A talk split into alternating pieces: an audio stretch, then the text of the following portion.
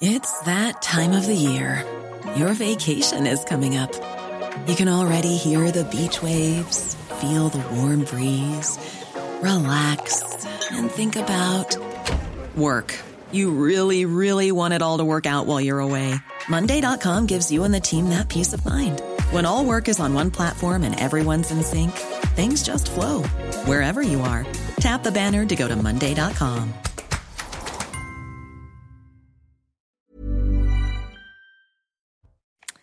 Bonjour à tous et bienvenue à vous pour Midi News. Voici le programme. C'est devenu un, cas d'école, le bateau de la discorde, tandis que l'Océan Viking se dirige vers la France. La classe politique se déchire, le bras de fer se durcit entre Paris et Rome et personne n'est capable d'imaginer une solution pérenne. On va évidemment en débattre. Pas de solution non plus, du moins à court terme, pour les atteintes à la laïcité à l'école. Et face à cela, les mêmes méthodes, malheureusement les mêmes ficelles. Mais où est donc le sursaut? On va rester à l'école pour parler de l'histoire de France, les 100 dates qui ont fait non pas seulement l'histoire de France, mais le monde. Soyons fiers de notre histoire, nous dit l'historien et formidable vulgarisateur Dimitri Casali. nous rejoindra tout à l'heure. Voilà pour le programme nos invités dans quelques instants. Mais d'abord, le journal. Bonjour à vous, Nelly. Bonjour, chère Sonia. Bonjour à tous. Et à la une de l'actualité, euh, ce jeudi, trois migrants passent d'être évacués vers Bastia euh, depuis euh, l'Ocean Viking. Après un message du capitaine de demande d'évacuation de personnes en danger, le gouvernement a donc donné son feu vert à cette opération d'évacuation sanitaire. Je vous rappelle que ce navire est toujours bloqué en Méditerranée, faute pour l'instant d'attribution d'un port pour débarquer. Et puis on va s'intéresser évidemment à cette journée d'action à la RATP avec un trafic qui est très fortement perturbé. Pas moins de sept lignes de métro complètement à l'arrêt ce jeudi. Bonjour Soumaya Lahalou, vous êtes euh, à la gare Saint-Lazare. À la mi-journée, la situation a-t-elle évolué? Écoutez Nelly, en ce moment, il y a très peu de monde à la gare Saint-Lazare. La plupart des usagers semblent avoir pris euh, leur disposition. Même les lignes qui fonctionnent sont plutôt vides. Euh, pour ceux qui n'avaient pas de plan B, le trajet est plus compliqué, euh, mais ils le prennent plutôt bien. Écoutez. Moi, je devais travailler à des heures. Là, il est 11 heures déjà. Il n'y a pas de transport. ça fait deux heures que je suis dans le, métro. je tourne. Et voilà, euh, là j'attends mon VTC, il arrive. J'avais que la ligne 14, du coup j'ai dû marcher un km et demi pour aller jusqu'à la 14 et là je vais marcher un km et demi, ça fait faire du sport, mais voilà quoi. On tourne comme ça en rond et après euh, on cherche euh, pour rentrer, mais on fait comment encore pour rentrer? On a vu beaucoup de personnes prendre le vélo, marcher à pied pour aller au travail ou rentrer euh, à la maison tout simplement. Euh, il fait beau et doux. On espère que ça continuera euh, au moins jusqu'à la fin de journée. Beaucoup, Soumaya, pour toutes ces précisions. Et puis on va s'intéresser aux revendications, bien sûr. Les salariés de la RATP veulent une hausse des salaires, notamment pour faire face à l'inflation. Demande soutenue par Fabien Roussel. Il était l'invité de Laurence Ferrari ce matin. Écoutez. L'inflation aujourd'hui, elle est énorme pour beaucoup de, personnes. Donc, il est urgentissime d'augmenter l'ensemble des salaires. C'est possible par la loi. J'ai déposé ce texte de loi, il est sur le bureau de l'Assemblée, c'est la loi numéro 432, en augmentant l'ensemble, en, indexant l'ensemble des salaires mhm. sur l'indice des prix. Ça existe. Pour toutes les entreprises, même les plus petites, dans le public, qui ne peuvent pas faire face à cette augmentation Dans le public comme dans le privé. Voilà pour l'essentiel. C'est à vous pour le début du débat, Sonia. Merci Nelly. Avec nos invités, Jenny Bastier est avec nous. Bonjour à vous. Merci d'être là. Journaliste Figaro, essayiste, Paul Melun, que l'on voit à l'image. Oui, c'est pas Eugénie Bastier. Ou alors elle a bien changé. Présidente Souverain Demain. Merci également d'être là. Caroline Pilas nous accompagne. Merci également et bonjour à vous, chroniqueuse pour Sud Radio. Et Joseph Touvenel nous fait le plaisir d'être également avec nous. Bonjour à vous, directeur de la rédaction de Capital Social. Beaucoup de sujets à vous soumettre avec quand même l'un des sujets qui écrase, si je puis dire, l'actualité, puisque ce bateau est en route vers la France et l'Ocean Viking. On va beaucoup, beaucoup en parler, parler de la classe politique divisée, du bras de fer entre Paris et Rome, du droit maritime exactement, et également qui n'a pas été depuis des années. Mais tout d'abord, je voudrais vous soumettre un feuilleton que vous avez tous suivi parce qu'il se poursuit. Iquisen, le prédicateur, et oui, il y a une suite. Euh, le prédicateur, vous le savez, réclamé par la justice française pour s'être soustrait à un arrêté d'expulsion. et interpellé en Belgique il y a un mois. On voit des images en direct. Il a été libéré. Euh, avant-hier est placé sous surveillance électronique par un juge belge. Alors la question c'est et maintenant que peut-il se passer?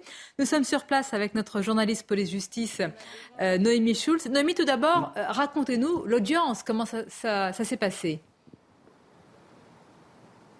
Alors cette audience, elle va se tenir à, huis clos, donc nous ne sommes pas autorisés à, rentrer à l'intérieur de, la salle d'audience pour assister au, débat. On a vu arriver, euh, vous le voyez peut-être sur, les images, on a vu arriver l'imam Iqwisen avec son avocate française Lucie Simon euh, il y a un peu plus euh, d'un quart d'heure, souriant. Hein, cet homme qui est sorti de prison en début de semaine, vous l'avez dit, il a été placé sous, sous bracelet électronique et donc qui assiste aujourd'hui à une audience pour, au cours de laquelle les magistrats belges de la Cour d'appel de Mons vont dire si ils valident le mandat d'arrêt européen européen décerné par la France et donc s'ils remettent l'imam aux autorités françaises ou s'ils euh, considèrent que ce mandat d'arrêt est illégal. C'est ce qui a été considéré en, première instance. L'audience doit durer à peu près une vingtaine de minutes, c'est ce qu'on nous avait indiqué. La décision, on ne sait toujours pas si elle sera rendue euh, aujourd'hui ou si elle sera euh, mise en délibéré à, quelques jours. Et à ce moment-là, la, décision pourrait être connue en, début de, de semaine prochaine.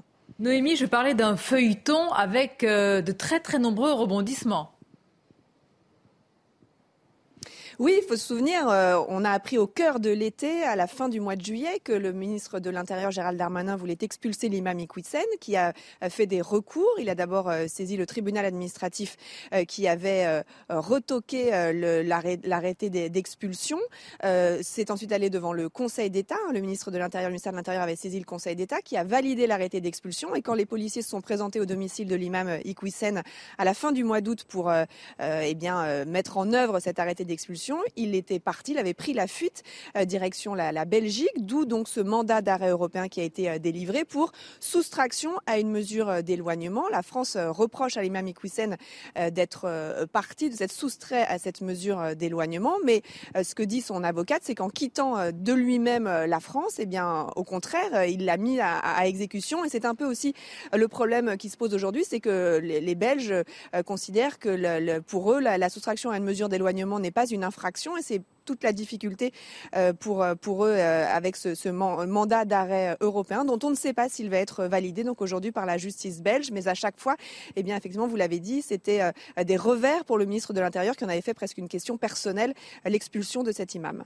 On va suivre tout cela avec vous. Merci beaucoup, Noémie Schulz, en direct et en duplex de Mons en, Belgique. Autre actualité à laquelle on va faire réagir nos invités, puisque Jean-Marc Morandini a consacré son émission, une émission spéciale, sujet brûlant, euh, depuis le, le 18e arrondissement de Paris, boulevard de la Chapelle. Jean-Marc, on a vu beaucoup, beaucoup d'images et il est vrai qu'il y a parfois une très grande différence entre les débats en plateau et la réalité d'une situation qui, il faut le rappeler, est aussi dramatique. Nous parlons de personnes, d'êtres humains avec des situations, on l'a vu avec votre, à votre micro, qui sont terribles. Oui, exactement, Sonia. Euh, effectivement, on est euh, toujours euh, ici, boulevard de, la Chapelle, et c'est vrai. Je dois vous dire qu'on est tous dans l'équipe très secoués par cette matinée que, que nous avons passée ici. On est secoués parce qu'on a rencontré des gens qui étaient désespérés. Je pense à, à, ce monsieur qui s'appelait Momo qu'on a eu au tout début de l'émission et qui était en larmes en nous disant voilà, je suis là, je ne sais pas quoi faire, je, je viens du Mali. Mais ce qui est notable aussi, c'est que c'est très compliqué de généraliser parce que on est dans des situations très différentes selon les gens. Euh, il y en a qui ont leur papier, il y en a qui ont fait des demandes d'asile, qui ont été acceptées, mais qui n'ont pas de, moyens de vivre. Il y en a d'autres euh, qui, au contraire, n'ont même pas fait de demande d'asile et qui sont là et qui vivent euh, au quotidien tous, on peut le dire, redoutent l'hiver qui est en train d'arriver, redoutent le froid parce que ces tentes que vous voyez là, ils sont, ils sont à l'intérieur de, ces tentes, ils sont réfugiés au, vrai sens du terme dessous en essayant de se protéger du froid. On est sous, la, sous, le, sous le métro aérien qui est juste au-dessus. Il y a un bruit infernal, on est dans, dans les courants d'air. C'est des situations dramatiques qu'on est en train de vivre. Il faut tenter de trouver des solutions. Si vous avez vu l'émission, il y a plusieurs politiques qui se sont exprimés. Tous ont, des avis différents. On a vu Stanislas Rigaud, Génération Z, par exemple, euh, qui était très ferme, lui, qui disait s'ils n'ont pas leur papier, on envoie la police, on vérifie s'ils n'ont pas leur papier, c'est dehors. Et puis, il y avait Gérald Briand du Parti communiste qui lui disait mais non il faut les prendre il faut les aider. Euh, toutes ces personnes on, ne peut pas les, les, laisser euh, comme ça on peut pas les laisser dans dans cette situation. Donc honnêtement, on risque d'avoir des drames dans, les jours qui viennent ici parce que euh, le, le, médecin également qui est avec nous nous a dit euh, il va y avoir également des épidémies forcément. Le 27 octobre dernier, il y avait eu la gale euh, ici même euh, et, et, ça va recommencer forcément parce que il n'y a aucune condition d'hygiène. Juste un mot encore pour vous dire, il y a juste quatre urinoirs qui ont été mis en place au fond là-bas. Il n'y a rien d'autre, rien d'autre. Ils sont 400 quatre urinoirs. Et voilà, on va pas vous donner les détails, mais quatre urinoirs qui débordent. Enfin, on est vraiment dans une situation terrible ici. On l'a vu, euh, Jean-Marc, et on l'a écouté. Hein, vous avez euh, vraiment, c'était saisissant. Il y avait des témoignages qui prenaient euh, au tripes parce que souvent on parle, eh bien, à raison de l'exaspération des riverains. Vous avez aussi montré la réalité et très différente hein, de ces personnes, parfois en situation irrégulière, d'autres pas. Voilà pour l'émission. On va beaucoup en parler. Je vous remercie, Jean-Marc, avec nos invités, parler de de ce que vous avez entendu justement, boulevard de la Chapelle. Vous me disiez juste avant d'arriver, Caroline Pilas, c'est vrai, vous avez été touché par certaines réactions, certaines situations et des réalités aujourd'hui. Humainement, j'ai été très perturbée. Hein. Déjà, je tiens à féliciter euh, M. Morandini ainsi que ses équipes d'avoir été sur le terrain. Évidemment que c'est inadmissible hein, de voir des personnes survivre comme ça. C'est la misère à ciel ouvert. Ce sont des bidonvilles. Alors quand on accueille, on accueille bien, parce que le sens de l'hospitalité à la française, là, il en a une fois de plus pris un, un plomb dans l'aile. Mais je suis d'accord qu'on ne peut pas non plus accueillir toute la misère du monde. On n'en a pas les moyens, ni financiers, ni en termes de place, géographiquement parlant. Il y a les riverains qui sont excédés, comme vous le rappeliez, Sonia. C'est une réalité. Mais dans le lot de ces personnes, vous en avez qui sont en situation régulière, qui ont envie de travailler, qui ont eu des bons jobs dans leur pays d'origine, qui pourraient être une valeur ajoutée pour la France. Et moi, je ne comprends pas pourquoi on ne met pas à la disposition des personnes qui respectent nos mœurs et notre culture des assistantes sociales qui pourraient traiter des dossiers plus rapidement avec des traducteurs de la langue d'origine de ces personnes. Il y a un moment donné, humainement, il va bien falloir faire quelque chose parce qu'on ne peut pas non plus fermer les yeux sur cette misère. On va voir les images, hein. on va les voir. Oui, allez-y, pardon, Caroline. Et en même temps, essayer de traiter le flux migratoire, de le régulariser. Oui, c'est tout le sujet. C'est finalement c'est ce flux migratoire aussi parce que si vous voulez, on voit bien par ces images que l'immigration et, en tout cas ses conséquences tout à fait concrètes ici dans une grande ville comme Paris sont euh, catastrophiques au plan euh, humanitaire d'abord. Et effectivement, euh, on est frappé comme je suis frappé comme vous. L'humanité nous guide aussi à nous dire eh bien il faut trouver une solution pour ces personnes. Et on ne peut pas se résoudre dans une grande puissance comme la France d'avoir des toiles de tente sous le métro aérien et vous aviez raison de parler de bidonville dans des situations sanitaires, humanitaires qui sont désastreuses. Donc effectivement, il faut prendre toutes ces personnes-là et leur offrir des solutions euh, d'urgence euh, pour éviter qu'ils ne soient dans ces circonstances-là, dans ces situations-là qui sont absolument dramatiques. Après, une fois que ça s'est fait, effectivement, c'est, vous le rappeliez, c'est la phrase hein, sur la, France ne peut pas accueillir toute la misère du monde, mais doit y prendre sa part. En général, on, on impute un peu, on impute un peu les choses, effectivement. Et après, de dire, eh bien, qui est éligible à rester et qui doit partir et être ferme sur les personnes qui n'ont pas à être ici et les gens pour lesquels on a donc on traite, on traite les causes, enfin on traite les conséquences. on, on, en est là. Moi je suis pour traiter les causes aussi, mais dans le discours politique, je me désole que, à commencer par l'exécutif, personne ne parle des frontières en Europe. Et si vous parlez des frontières, vous êtes non pas un souverainiste ou un conservateur, mais carrément quelqu'un d'extrême droite. Donc si vous voulez, à un moment donné, il faudrait parler des frontières parce que c'est par le manque de frontières, par l'absence de frontières que ces gens-là. On va en parler. On va en parler. Qui a dit en 2018 cette phrase? Les bons sentiments faciles sont sans lendemain. Emmanuel Macron Emmanuel Macron, à propos du, refus d'accueillir l'Aquarius euh, dans un port français. Mais qu'est-ce qui s'est passé depuis et, et, maintenant, il, effectivement, il dit l'inverse aujourd'hui sur, euh, sur le bateau. On va, on va en parler, mais c'est, il avait raison. Les bons sentiments faciles sont sans lendemain. Parce qu'effectivement, on, on ne peut être que saisi de pitié par rapport à ces gens-là. Mais le problème, c'est que si vous les accueillez, si vous leur donnez euh, effectivement un logement, un toit, des subventions, des allocations, des gens qui les accompagnent, vous n'allez faire que nourrir finalement cette, cette immigration africaine euh, et euh, qui, va, se déverser dans notre pays. Et effectivement, nous n'avons pas les moyens d'accueillir des peuples. Nous avons peut-être des moyens d'accueillir des individus, mais nous n'avons pas des moyens d'accueillir des peuples. Et je crois que malheureusement, c'est le dilemme dans lequel nous, nous sommes coincés. Mais si on offre une réponse, on risque d'alimenter l'immigration, euh, l'immigration future. Et donc, euh, il y a un moment où il va y avoir un discours de fermeté qui va devoir être mis en place, voire même d'exemplarité. Euh, je sais que c'est très difficile. Tous les politiques qui s'y sont exercés, ils s'y sont cassés les dents. regardez Boris Johnson au Royaume-Uni qui a essayé de mettre en place un, couloir finalement vers le Rwanda pour renvoyer les, les clandestins eh bien, au début, il avait le premier, le premier vol affrété devait renvoyer 130 personnes. Finalement, c'est arrivé à zéro parce qu'il y a eu tellement de recours devant les, les, juridictions nationales, puis devant la CEDH. La CEDH a finalement dit que c'était pas possible. Donc, on voit qu'on est coincé par le droit. Mais est-ce que c'est seulement le droit un système qui n'est pas viable Est-ce que la question, je pose souvent la question, est-ce que la question est encore de savoir pour ou contre si on accueille Vu les vagues avec les migrants climatiques, économiques, les réfugiés politiques, en fait c'est que le début. C'est qu'un entrain de Mais comment on, enfin franchement, si c'est la solution, c'est de voir. La solution en tout cas, c'est pas de d'ouvrir les, les, frontières parce de pas faire un appel d'air pour vous. C'est pas c'est pas soutenable. Oui, mais les fermer aujourd'hui, c'est pas très facile. Non et Eugénie, qu'est-ce qu'on fait de ceux qui sont ici, qui respectent et qui ont été régularisés? Qu'est-ce qu'on fait de ces personnes? Soyons déjà impitoyables avec ceux qui ne respectent pas le droit, qui sont clandestins, bah, qui sont devenus. Dans les cras, dans les ça, il faut, il faut, si on était impitoyable avec ces gens-là, je pense qu'on ne ferait pas accepter plus facilement ah l'intégration et l'accueil des gens qui se comportent bien. Mais le problème, c'est comme on ne fait pas le tri et qu'on n'est pas sévère avec ceux qui sont là, qui se comportent mal et qui sont euh, clandestins, etc. Eh bien, les, les, Français ne veulent plus rien, Ils ne veulent plus, plus du tout euh, zéro migrant parce qu'ils se disent finalement, on va se faire avoir. En sachant que l'immigration zéro est un... C'est un leurre, ça n'existera jamais. C'est un leurre. En tous les cas, dans la situation du monde dans laquelle on est, c'est pas possible. Que, les... que l'on puisse franchir des frontières, que des peuples puissent circuler, euh, c'est pas un problème. le problème, c'est... La... Non, c'est pas un problème. Zéro, zéro frontière, c'est un problème.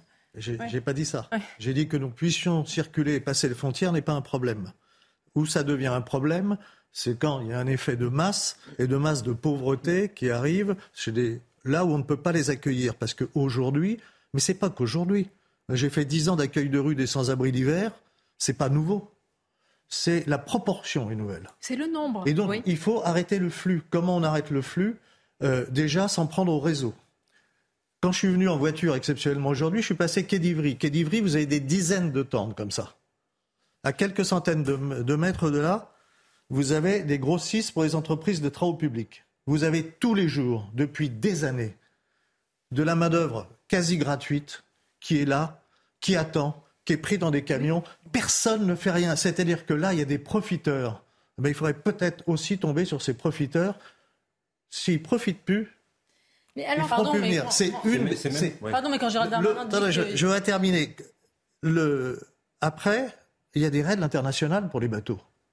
La règle internationale, je suis désolé, c'est on amène au port le plus proche. Mais écoutez-moi, le port le plus, le port le plus sûr, le plus proche, on ne sait plus. Là, il est, il est à l'approche des, des, des, côtes françaises. Donc le problème ne se pose plus. C'est terminé. qu'il aurait dû accoster. Mais voilà, mais, j'ai du mal à croire que ces gens-là ne veulent pas. Ça veut dire que ceux qui sont sur ces bateaux, qui les commandent, qui les dirigent, ne respectent pas le droit international. Alors on devrait les condamner parce qu'ils ne respectent pas le droit. non, mais pardon, mais c'est. Je suis désolé. Ce que je remarque juste parce qu'on a la mémoire courte, c'est qu'en 2018, deux fois, la France a dit non à l'Aquarius, qui était l'équivalent du. Face à Matteo Salvini. Face à Matteo Salvini. Euh, euh, et, on a dit, euh, Macron a dit deux fois non. Il a été approuvé par les Français, par les sondages. peu importe des sondages, mais en tout cas, il n'a pas été rendu impopulaire par cette décision. Maintenant, il dit l'inverse. Pourquoi il dit l'inverse? Parce que la semaine dernière, il a fait la leçon, tous les députés En Marche ont fait la leçon aux députés Fournas, de Fournas du Rassemblement national qui avait dit qu'il retourne en Afrique. Donc effectivement, ils ne peuvent pas dire euh, la semaine euh, dernière qu'il retourne en Afrique, c'est raciste, et dire aujourd'hui on ne les accueille pas. on va l'écouter, Emmanuel Macron. la phrase, piège, mais là on est dans ça va être très dangereux. en même temps de toute manière, Macron. Mais, est-ce qu'on peut l'être sur un tel sujet? Est-ce qu'aujourd'hui, on peut encore être en même temps faire la ah bah politique du un sur un C'est plus possible. Et vis-à-vis de l'Union européenne et de la CEDH, il faut être ferme aussi. Il y a un moment donné, c'est pas possible d'accueillir toutes ces personnes, ou alors aidons-les dans leur pays, mais vérifions aussi l'argent qu'on leur donne. il y a un moment donné. Et dans leur pays. On peut dire que c'est inéluctable. Dans ce cas-là, ce qui est inéluctable, c'est le, devenir, le devenir, euh, la tiers-mondisation de l'Europe. C'est simple. Si, on ouvre vraiment toutes les frontières et qu'on dit que c'est pas possible, on doit accueillir effectivement une partie de l'Afrique parce qu'ils sont pauvres. Très bien, mais la conséquence, ce sera de perdre notre modèle social. Quand on dit aidons-les, mettons les, des mots derrière, on dit aidons-les. Qu'est-ce qu'il faut Donc il faut électrifier le continent africain, par exemple. C'est ça, c'était l'un des objectifs. Bah, c'est quoi les aider Mais oui, par exemple, etc.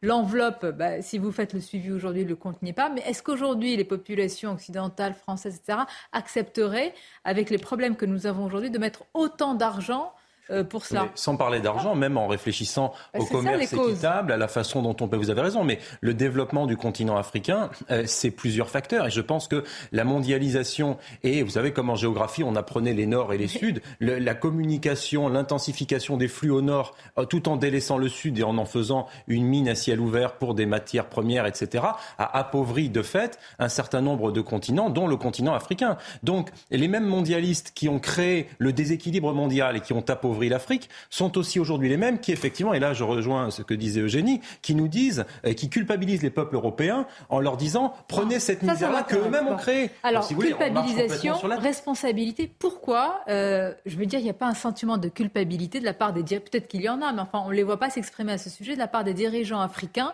Voilà. qui voient leur jeunesse, leur population partir, mourir en mer Hmm. et qui ne disent rien. Enfin, pourquoi pourquoi est-ce qu'on ne C'est les rien, culpabilise c'est pas aussi Je veux dire, Ils sont aussi les premiers responsables. ont- Ou alors, ils ont euh, été colonisés, que Oui, c'est ah ça. voilà.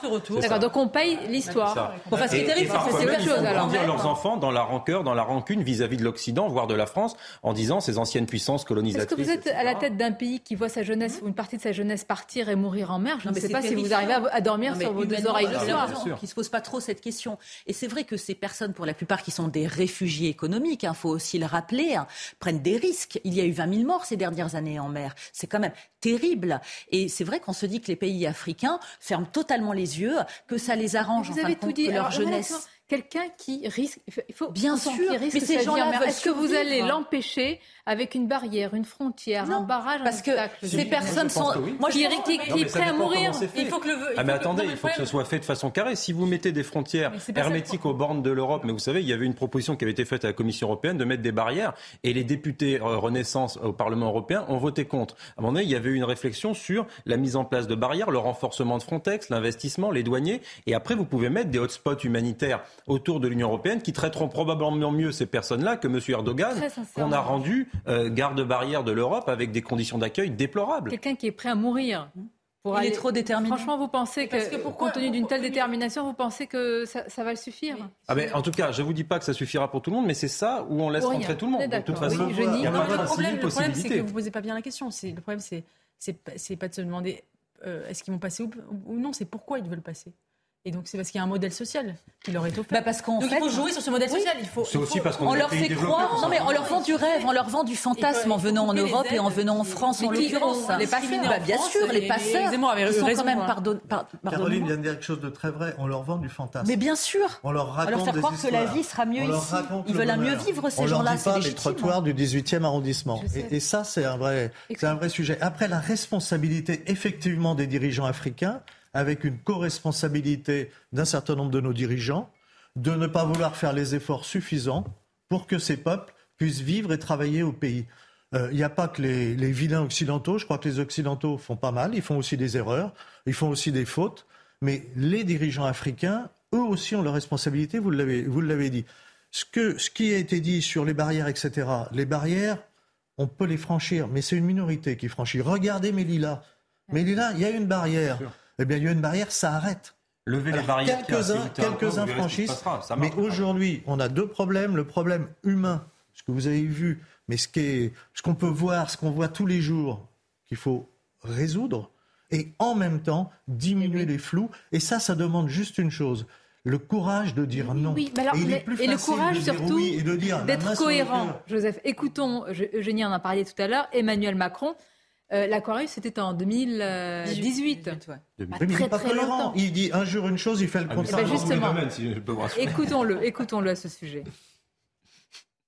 Nous sommes euh, sans doute le pays ou l'un des deux pays qui a le pris le plus de réfugiés depuis le début de cette crise politique de l'été. Mais je crois que ça n'est pas précisément définir ce nouvel humanisme que d'accepter la loi du plus fort et les, prévo- et les provocations des extrêmes. Si je me mets à dire la France devient le port d'accueil de tous les bateaux qui partent d'Afrique, D'abord, ça n'est pas une solution à laquelle je crois. Et ensuite, ça n'est pas soutenable, même politiquement en France, pour nos propres équilibres. Parce que toutes celles et ceux qui légitimement sont inquiets aussi par la force des migrations, et ce que l'Europe connaît depuis plusieurs années, diront on a là un président qui ne nous protège pas comme il le devrait. Et ils auraient raison. Mais c'est incroyable. Il est à deux doigts de nous dire. Mais là, il est très lucide. Non, non, moi j'attends que cet homme soit président de la République française, hein, parce que les choses changeront. ça dépend si c'est le lundi ou le mardi. Non, mais il s'est mis dans un. Il s'est mis, lui-même dans ce piège avec cette intervention euh, de la semaine dernière à l'Assemblée de ces députés qui ont fait un, scandale absolument pathétique un cirque médiatique autour de la sortie de, de Fournas. Donc maintenant, il est coincé, il est obligé d'accueillir, parce que sinon, il ne serait pas en cohérence. On ne peut pas dire euh, on ne peut pas dire euh, qu'il retourne en Afrique, c'est raciste, mais qu'il débarque en Italie, c'est génial, c'est humaniste c'est absolument incohérent. Euh, et, donc là, il, il s'est lui-même mis dans un piège. Et c'est vrai que c'est pour moi une des choses les plus dérangeantes de cette majorité. On va écouter justement le ministre de l'Intérieur à ce sujet. Il s'exprime à l'instant. À bord, dont 57 enfants, et il y a désormais plus de 15 jours qui désormais euh, naviguent, appelle une action désormais immédiate. Chaque heure euh, supplémentaire de navigation fait désormais courir des risques très importants pour la vie de certains de ces passagers. Les nouvelles autorités italiennes ont fait le choix incompréhensible de ne pas répondre aux multiples demandes d'assistance adressées par le navire au cours de ces derniers jours, alors même que celui-ci se trouvait sans aucune contestation possible dans la zone de recherche et de secours italienne. Il n'y a pourtant aucun doute, au regard du droit international et du droit de la mer, que c'était à l'Italie de désigner immédiatement un port sûr pour accueillir ce bateau. Nous avons pourtant multiplié les contacts euh, ces derniers jours et ces dernières nuits en lien avec nos partenaires euh, européens afin d'appeler unanimement l'attention du gouvernement italien sur ce dossier et de l'encourager à se conformer au droit international et à ses obligations. Face à cette situation, euh, les autorités françaises ont pris la décision, à titre exceptionnel, de pailler au comportement inacceptable du gouvernement italien et d'inviter le navire à rejoindre le port militaire de Toulon. Il devrait y arriver ce vendredi 11 novembre en début de matinée. À l'arrivée du navire, toutes les mesures seront prises afin d'apporter assistance sanitaire et médicale nécessaire aux passagers du navire, d'assurer les contrôles sécuritaires adéquats et d'examiner les demandes de séjour et d'asile sur le territoire national. Les personnes ne relevant pas du droit au séjour et de l'asile sur notre territoire feront l'objet de procédures d'éloignement sans délai. La France n'est pas la seule dans la gestion des arrivées de ces personnes secourues en mer et peut compter sur le soutien de ses partenaires européens. L'Allemagne s'est notamment engagée à relocaliser sur son territoire un tiers des passagers de l'Océan Viking qui seraient conformes effectivement à leur demande d'asile ou de titre de séjour. D'autres États européens, nous les remercions, sont en ce moment même en train de nous faire part du nombre de personnes qu'ils souhaitent accueillir sur leur sol. La France regrette très profondément que l'Italie ait pris le parti de ne pas se comporter comme un État européen responsable. La gestion des flux migratoires en Méditerranée est un problème européen qui nous touche tous, appelant une réponse européenne. Un mécanisme de solidarité avait été mis en place, notamment avec l'Italie, sous la présidence française, précisément pour faire face à ce type de situation. Il prévoit notamment des relocalisations de personnes réfugiées depuis les pays européens de première entrée afin de répondre en effet au droit international et au droit de la mer. Ces mécanismes sont pleinement en fonctionnement depuis plusieurs semaines. L'Italie en est d'ailleurs le premier des bénéficiaires. 3 500 relocalisations de réfugiés étaient prévues d'ici l'été 2023. Il est évident qu'à effet immédiat, la France suspend l'ensemble des relocalisations donc de ces 3 500 euh, réfugiés au bénéfice de l'Italie et appelle tous les autres participants notamment l'Allemagne, au mécanisme européen de faire euh, de même. La France prendra dans les prochaines heures des mesures de renforcement des contrôles à nos frontières intérieures avec l'Italie. Elle tirera aussi toutes les conséquences de l'attitude italienne sur les autres aspects de sa relation bilatérale.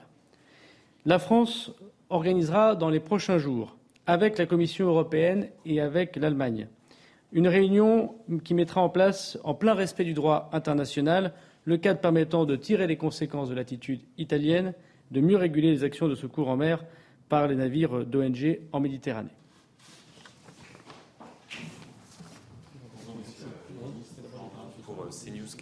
Euh, vous avez pris euh, une décision donc euh, aujourd'hui concernant l'accueil euh, de, ce navire. Est-ce que cela n'illustre pas au fond l'échec de notre politique migratoire au niveau européen? Il va y avoir une réunion, c'est ce que vous avez annoncé très prochainement. Faut-il revoir l'ensemble de notre politique sur ce sujet, c'est-à-dire revoir le système de Dublin, mais également la répartition des migrants? Merci.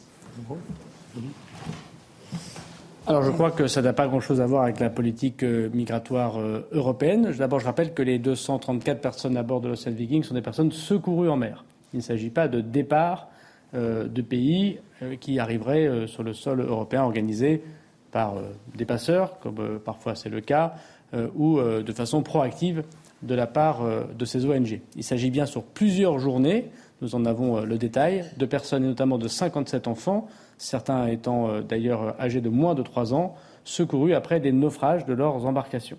Il y a donc d'abord un devoir d'humanité et nous regrettons que l'Italie n'ait pas été au rendez-vous de ce devoir d'humanité.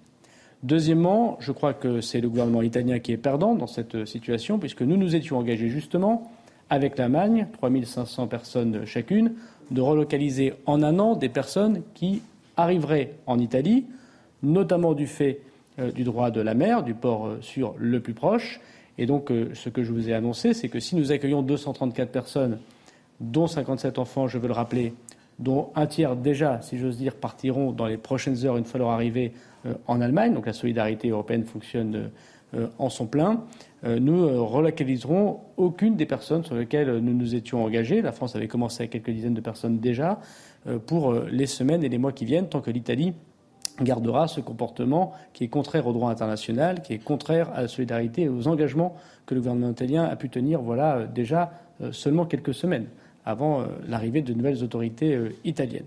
Et troisièmement, le mécanisme européen qui va de pair avec un renforcement des contrôles aux frontières fonctionnera. Et la réunion, j'ai eu beaucoup de mes homologues à la demande du président de la République ces dernières heures, tous sont conscients qu'il faut désormais pouvoir organiser les choses différemment pour pas que euh, l'Italie puisse à la fois profiter de la solidarité européenne euh, tout en étant égoïste euh, et avec un visage d'humanité difficilement compréhensible lorsque des réfugiés, notamment des enfants, se présentent dans son port. Je rappelle d'ailleurs qu'il y a plusieurs personnes extrêmement malades à bord de, ce bateau.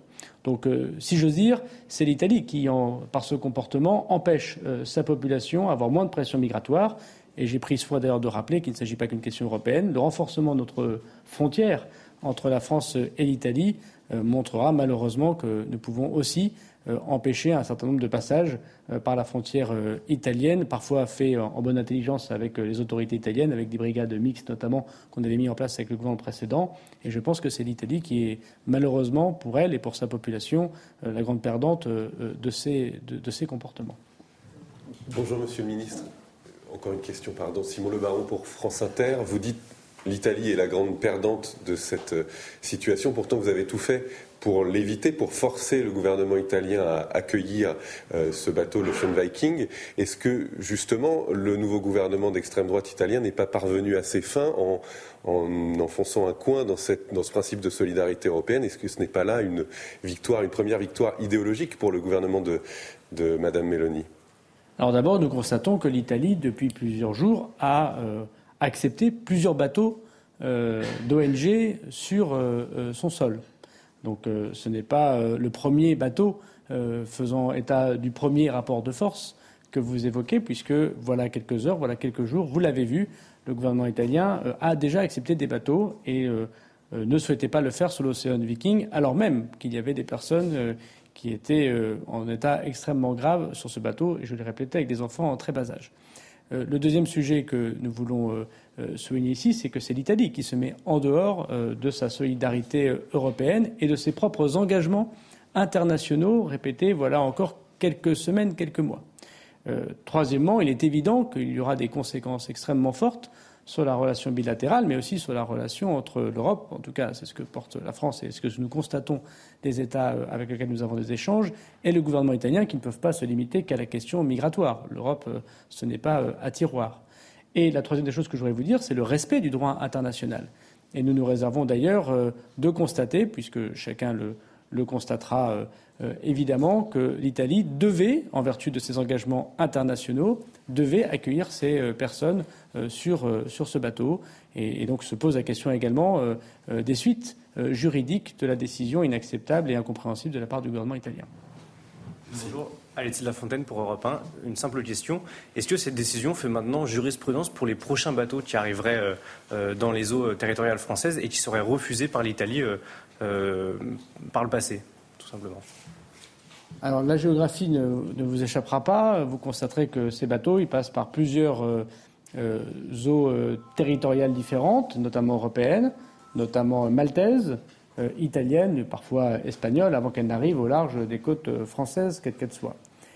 J'ai bien précisé, à la demande du président de la République, que c'est à titre exceptionnel que nous accueillons ce bateau au vu des 15 jours d'attente en mer euh, que les autorités italiennes ont fait euh, euh, subir aux passagers, notamment aux enfants et aux personnes qui sont dans des positions, si j'ose dire, médicales extrêmement graves. D'ailleurs, vous avez entendu parler des évassanes que nous pourrions effectuer parce qu'ils ne peuvent peut-être même pas attendre l'arrivée demain matin à Toulon. Et je voudrais vous préciser, monsieur, que c'est bien au port militaire de Toulon, ça veut dire quelque chose, que nous euh, faisons accoster euh, ce bateau. Les personnes euh, subiront évidemment des examens médicaux. Nous les écouterons.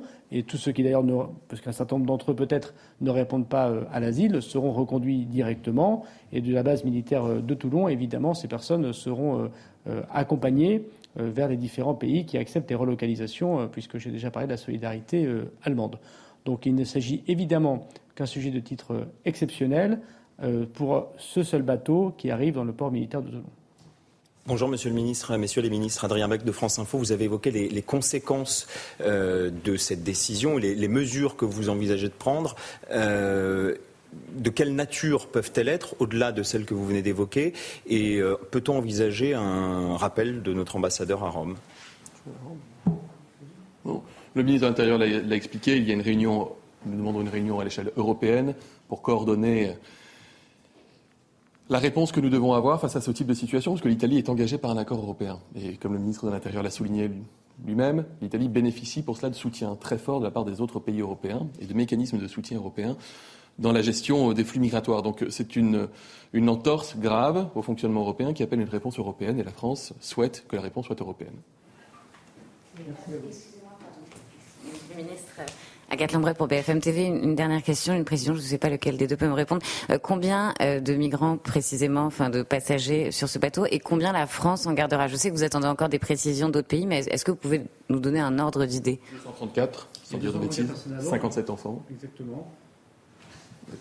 Ce que nous avions proposé euh, pardon, à l'Italie, c'est qu'ils accueillent ce bateau et comme dans tous les précédents bateaux qui arrivent en Italie notamment, on avait une règle si j'ose dire, euh, de quatre quarts ou de trois tiers, euh, un tiers pour le pays qui accueille, un tiers pour la France, un tiers euh, pour l'Allemagne. Évidemment, ensuite, nous nous mettions d'accord avec d'autres pays. C'est d'ailleurs ce que nous avons proposé au gouvernement italien, à qui nous avons dit que s'ils accueillaient ce bateau en vertu de leurs engagements internationaux, comme pour les précédents bateaux, nous aurions laissé en Italie les personnes les plus malades et qui demandaient une hospitalisation et leurs familles. Nous aurions d'ailleurs, nous, la France, accueilli les enfants euh, mineurs euh, et euh, nous étions mis d'accord avec le gouvernement allemand pour que l'Allemagne et puis d'autres pays de l'Union européenne, notamment la Norvège, puissent accueillir les autres personnes. Donc nous avons évidemment la même clé de répartition, pardon de parler ainsi pour la France. Nous hospitaliserons et nous soignerons les personnes qui seront qui sont très malades et que nous constatons comme très malades. un œil particulier est apporté évidemment aux enfants, dont j'ai eu l'occasion de dire que certains sont en très bas âge, parfois des bébés. Et puis, euh, nous allons pouvoir euh, euh, évacuer vers d'autres pays. Donc, vous aurez compris que sur 234, un tiers, c'est un peu plus de 80 pour, pour nos amis allemands. Et nous sommes aujourd'hui en train de, et peut-être dans les heures qui viennent, mettre d'accord avec les autres gouvernements pour, à l'unité près d'accueil de ces familles, bien évidemment. Donc 234 personnes à bord de ce bateau, 57 enfants, une vingtaine de personnes euh, malades euh, et ensuite une répartition euh, qui relèvera d'un tiers, un tiers, un tiers. si je devais résumer en quelques mots ce que nous ferons, je veux redire que c'est exactement la proposition de la France et l'Allemagne, nos propositions conjointes au gouvernement italien depuis plusieurs heures et depuis plusieurs jours, et que nous, ne comprenons pas le manque, euh, me semble-t-il, euh, d'écoute et de tergiversation, peut-être même le manque de professionnalisme parfois que nous avons eu l'impression d'avoir avec nos interlocuteurs, pour finalement constater qu'il n'y a toujours pas eu de réponse euh, de l'Italie au moment où nous parlons, et, donc nous, nous, avons pris une décision afin de sauver des vies à bord de ce bateau, maintenant que ce bateau est dans les eaux territoriales françaises. Je vous remercie. Je suis sûr que vous avez beaucoup de questions sur la réforme du code minier. Merci à Gérald. Bonjour, Francesco Fontemaggi, j'avais encore une question sur... Cassius Belli, crise diplomatique entre Paris et Rome. Gérald Darmanin affirme que l'Italie ne se comporte pas en État européen, mesure de rétorsion. Et le ministre de l'Intérieur qui précise que c'est l'Italie et son peuple qui seraient les, grands perdants. Très honnêtement, en écoutant là, ce tout, ce, tout, ce propos, euh, Eugénie Bastier, qui a perdu, si je puis dire, en tout cas, qui a dû plier dans cette affaire Je pense que c'est effectivement la France, même si effectivement il, va y avoir une mesure de rétorsion, puisque euh, Gérald Marnin a annoncé que la France n'accueillerait plus les migrants venant d'Italie, comme le mécanisme de répartition européen le, permet. Mais disons que la décision, le côté volonté, volontariste vient de l'Italie et le côté euh, passif, finalement, on n'a plus vraiment de choix, vient du côté de la France. Donc d'un côté, on a une dirigeante qui fait ce pourquoi elle a été élue, de l'autre, on a des dirigeants qui euh, ne savent plus sur quel pied danser et disent un, jour ce qu'ils renient le lendemain. Et je crois qu'on assiste vraiment, cette affaire est, éminemment symbolique du fiasco qu'est la politique européenne en matière migratoire. Euh, et ça, c'est vraiment un problème fondamental. Mais on ne le résoudra pas comme ça, parce que effectivement, quand vous voyez que la ministre des Affaires intérieures de l'Union européenne, euh, qui s'appelle Ilva Johansson, dit l'Europe a besoin d'immigration, quand elle tient un discours pro-migratoire, quand on ne se fixe même pas comme objectif au niveau de l'Union européenne la baisse de l'immigration, eh bien, on aboutit à ce résultat-là. Si déjà on avait, comme objectif, on avait cet objectif-là, on l'a même pas. Et puis quelle image C'est-à-dire, on, va taper sur les doigts des Italiens qui ont quand même pris. C'est ça que je ne comprends pas le raisonnement. Vous pouvez m'aider, Paul Molin Le ministre de l'Intérieur dit que l'Italie a quand même accepté 3 à 4 bateaux. Donc, ça, fait preuve quand même d'une forme de solidarité. Aujourd'hui, elle ne. Quand, elle le fait, on ne dit rien. Quand elle ne le fait pas, ils sont plus euh, humains. Ni... Et j'ai noté une phrase du ministre d'intervention. Il a dit Nous accueillons ce navire à titre exceptionnel. Ce qui veut bien dire que les prochains navires qui auront peut-être eux aussi des enfants à bord, là, ce sera moins grave, on pourra ne pas les accepter. On voit bien que là, le ministre fait de la politique politicienne pour se distinguer de Madame Mélanie et se distinguer, c'était l'analyse qu'on tenait tout à l'heure, des propos du député de Fournas, et que, si vous voulez, ça ne tient pas debout cette affaire. C'est que là, on va être solidaire, on va faire tout cela, mais hier, on n'était pas solidaire et demain, on ne le sera pas. Enfin, il n'y a aucune espèce de logique là-dedans. Et c'était dit, la politique européenne en matière migratoire est un fiasco. Un fiasco. Et toutes les mécanique de solidarité européenne qu'on nous vend depuis des années, c'est de la poudre aux yeux. Euh, cela euh, n'arrive absolument pas. Et effectivement, l'idéologie euh, sans frontiériste à Bruxelles fait loi elle est majoritaire. On sait très bien que depuis plusieurs décennies, le grand patronat allemand euh, trouve son compte dans l'immigration de masse. On sait très bien que beaucoup de pays du Nord trouvent que l'immigration de masse est une chance pour l'Union européenne pour des problématiques, pour des problématiques économiques, bah, effectivement, pour des problématiques démographiques. Le président de la République nous, s'en vient nous expliquer qu'il va falloir répartir les personnes immigrées dans les territoires, dans les campagnes. On voit très bien que derrière ce jeu de dupes, de faire croire qu'il y a des dimensions humaines, humanitaires derrière tout cela, il y a un dessin tout à fait clair. C'est effectivement, euh, l'Europe est principalement mondialiste et immigrationniste et qu'aujourd'hui, les peuples européens le désapprouvent. Écoutez bien toutes les précautions, Caroline. Il y a un côté aussi donneur de leçons de la France qui est assez euh, terrible, je trouve, alors qu'ils ont été humiliés. Et Mme Mélanie a, été extrêmement ironique dans sa première réponse. Elle a remercié la France et M. Macron d'accueillir une partie des migrants sur ses côtes.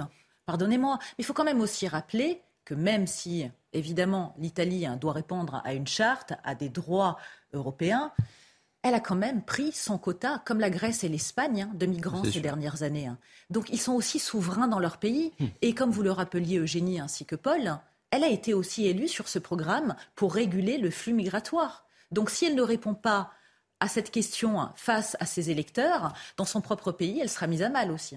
Et vous voyez toutes les précautions qu'a pris Gérald Darmanin pour dire mais attention, si on les accueille, c'est à titre exceptionnel. À Toulon, c'est un port militaire, histoire de dire attention, on ne rigole pas. on met en avant les enfants pour pas dire qu'il y a Vous avez noté qu'au départ, Gérald Darmanin dit ce n'est pas l'échec de la politique migratoire ah, européenne.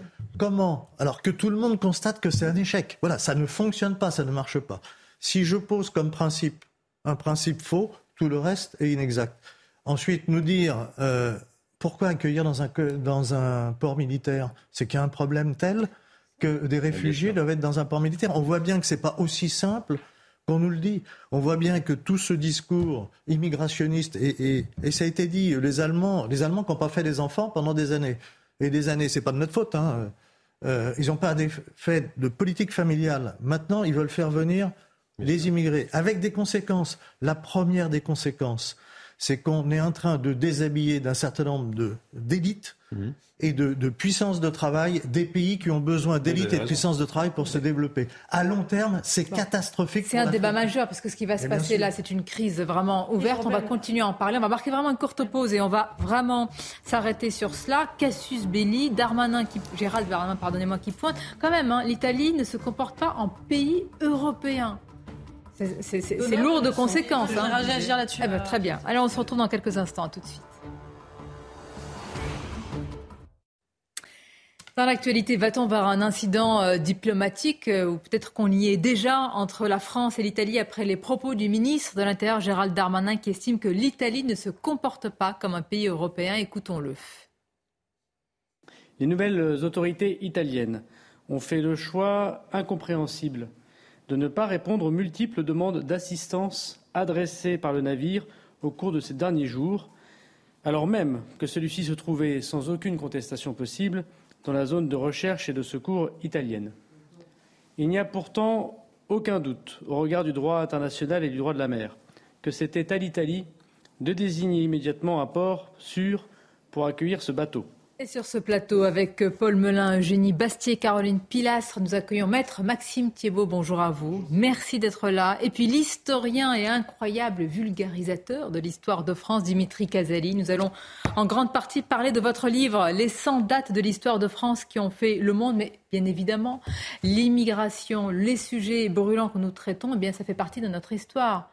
Ah bah, un chiffre, une date que vous nous rappelez là, hors antenne, Dimitri. Oui, le droit du sol, parce que la France est un pays novateur en tout, fondateur, et le droit du sol, c'est 1515, même date que euh, Marian de François Ier. Grâce à... Mais après, on est revenu dessus quand même. Alors, pendant mon idole, Napoléon Ier, oui, effectivement. on, dessus, on l'a rétabli. ça après, on l'a rétabli. Continue pendant 5 Et on va continuer à parler de ces 100 dates qui ont fait non pas seulement l'histoire de France, mais du monde. Mais quand même, incident diplomatique, on était en train d'en parler. Euh, Caroline Pilas, quand on dit, quand Gérald Darmanin dit, vous allez tous vous exprimer, l'Italie ne se comporte pas comme un État européen, c'est-à-dire on remet en cause finalement la participation, le rôle, le statut, la légitimité de, l'Italie. Non, je trouve quand même euh, que c'est excessif. Ce sont des éléments de langage. Certes, M. Darmanin et la majorité ne sont pas contents de ce qui est en train de se passer, mais je le rappelle, Mme Mélanie, même si elle doit respecter le droit européen, le droit international, le droit de la mer, est quand même souveraine dans son pays. Et elle a accueilli trois bateaux sur quatre. Alors c'est la question. Souveraineté italienne ou euh, qu'est-ce qu'on appelle un pays européen Parce qu'il y, a, il y a un an, 12 pays européens ont écrit une lettre à la Commission en demandant de stopper l'angélisme migratoire. Il y avait des pays d'Europe centrale, mais pas seulement. Il y avait aussi euh, le Danemark euh, et, la Grèce.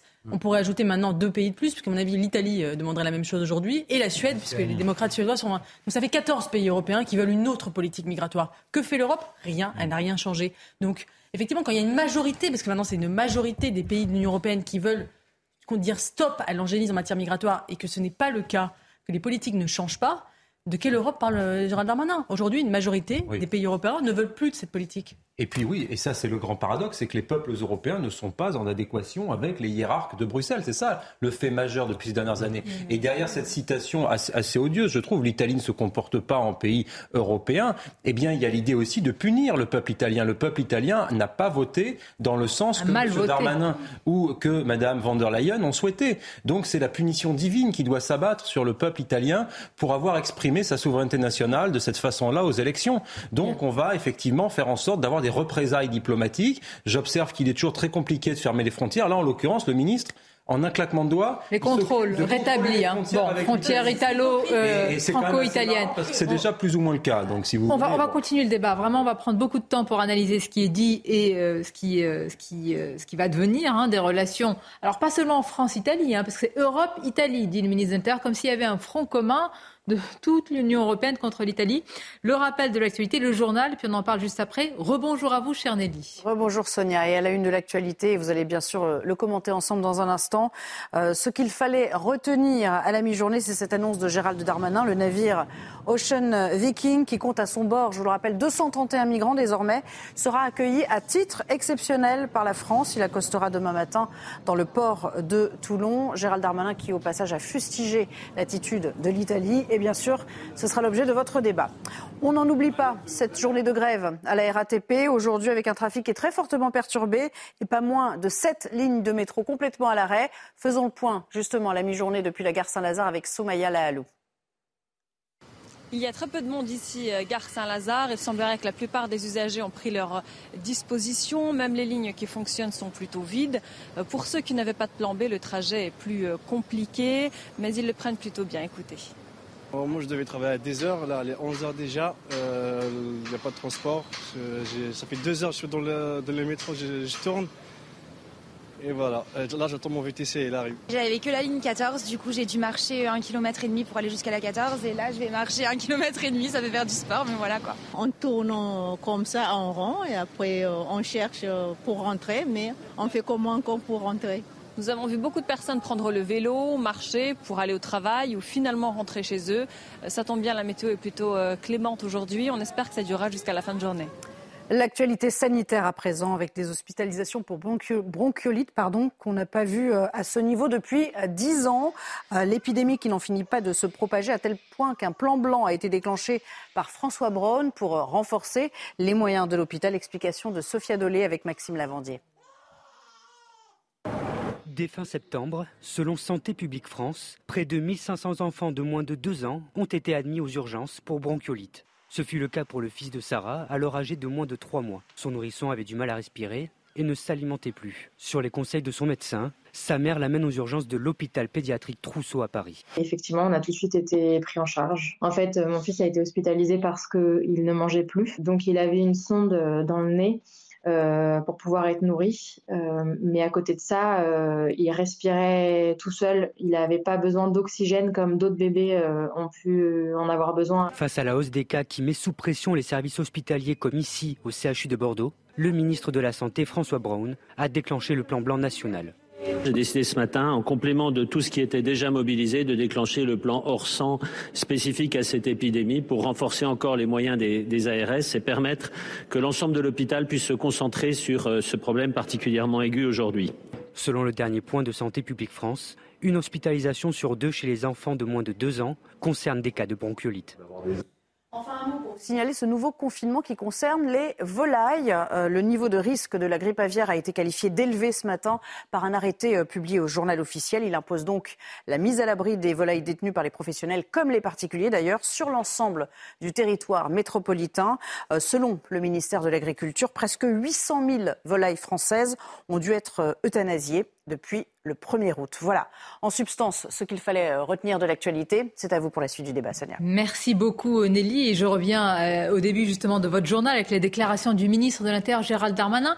Je vous posais la question, Maxime Thibault, je me tourne vers vous. Quand le ministre de l'Intérieur dit l'Italie est la grande perdante, on verra que l'Italie a perdu. L'Italie a accueilli il y, a, il y a quelques jours, quelques semaines déjà, des bateaux. Là, Giorgia Meloni dit j'accueille les mineurs et les personnes qui sont malades, mais pas plus. Est-ce que selon vous, c'est vraiment une défaite italienne aujourd'hui? Non, le grand perdant, c'est le ministre de l'Intérieur, parce qu'il est déconnecté du réel. Et la France est complètement déconnectée du réel. On est dans une période transitoire où nous avons un bouleversement de la politique migratoire en Europe, où des pays qui étaient universalistes, ouverts à quatre vents et un petit peu bisounours, parce qu'ils n'avaient pas compris comment était régi le monde, sont en train de comprendre que pour pouvoir sauver leur modèle culturel, social, économique, ils sont dans l'obligation de se protéger.